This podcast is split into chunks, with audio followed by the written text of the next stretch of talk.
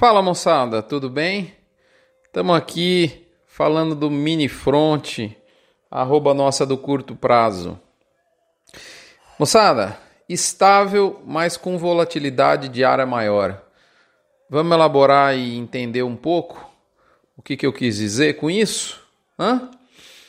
Nós estamos aqui num apoio de MSD, VMAX, Fibro, Nutron Cargill, UPL Pronutiva, Cicobi Cred Goiás, Boitel Agropecuária Grande Lago, Alflex Identificação Animal, Asbran, a nossa Associação da Indústria de Suplementação Mineral do Brasil, e Gerente de Pasto, que une o tripé de uma consultoria um software, um conhecimento, um método para que você possa gerenciar pastagens de forma plena e global.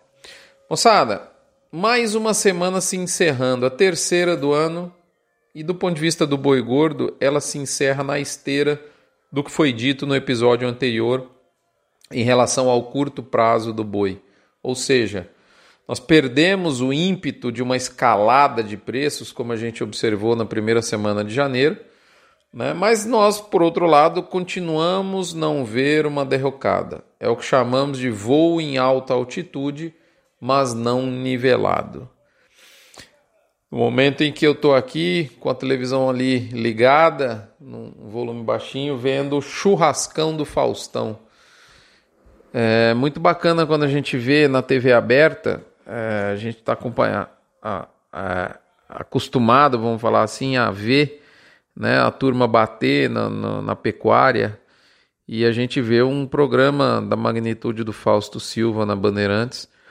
É, não é um programa para o agro, mas é um programa que enaltece né, uma das três comidas emblemáticas, mais emblemáticas do Brasil, ao lado da feijoada a muqueca, que é o nosso churrasco, o churrasco nosso do dia a dia. Então é muito bacana quando a gente vê o, o Faustão em horário nobre, né, numa TV aberta, na Bandeirantes, é, e ficou muito melhor, né? Lá naquela outra empresa era uma pizza, já que churrasco é bem melhor que a pizza, em que pese uma pizza realmente é muito bom, né? Mas ficou muito melhor o churrasco. Estou aqui assistindo é, e gravando o mini front para vocês, no momento em que eu vejo o churrasqueiro né, do Faustão exibir um belo pedaço, provavelmente de um contrafilé. Muito legal isso aí. Mas enfim, voltando para o bovino, eu diria que ganha destaque o atacado do mercado interno, que, conforme a gente mesmo previu aqui, deu uma amolecidinha nessa segunda quinzena do mês, normal. No atual nível de preço, a venda de carne do dia a dia não flui. Por outro lado, há uma baixa disponibilidade de produto que afasta uma queda mais contundente. E essa baixa disponibilidade de carne, ela vem de um bom volume exportado, além de uma baixa, uma, uma produção menor, principalmente algumas plantas frigoríficas, inclusive afetadas aí pelas, pela pela situação sanitária né, no nosso país, com coronavírus, com, com influenza né, e dengue. Né?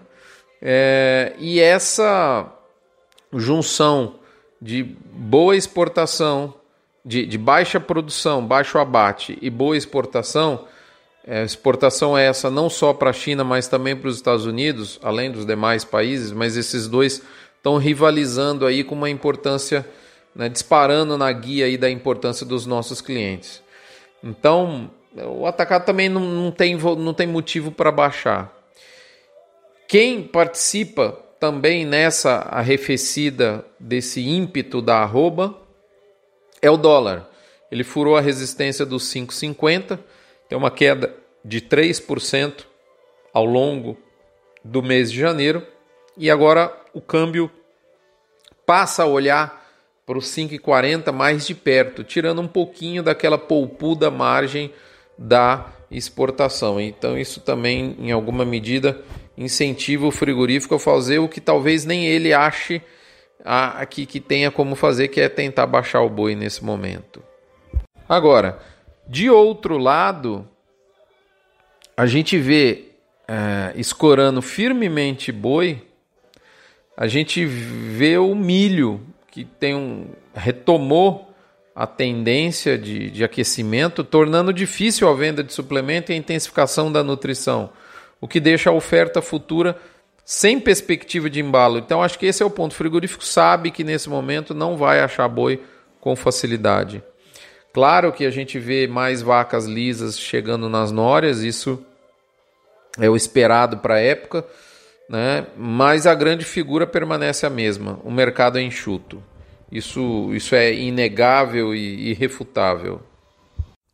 O fato é que uh, mercado enxuto, né, num preço lá em cima, difícil repassar mais coisa para o restante da cadeia. Então, assim, sem, resumindo, sem novos acontecimentos, é, até eu estava conversando com um amigo do mercado futuro, uma das pessoas mais experientes do Brasil, e falou: o mercado futuro pode ficar chato pelas próximas semanas, porque vai um pouquinho para lá, um pouquinho para cá, é, e por quê? Como esperar uma retomada contundente da arroba a partir do nível de preço onde ela está?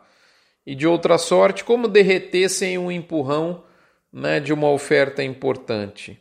Então, é, é, é esse, esse ponto de, de, encruzilhada que o mercado está, é, precisa acontecer alguma coisa para a gente quebrar essa, esses limites tanto para cima quanto para baixo. Agora, para a gente finalizar, tem um fato que pode dar um movimento de maior volatilidade ao mercado, principalmente ao mercado financeiro, ao mercado futuro, né?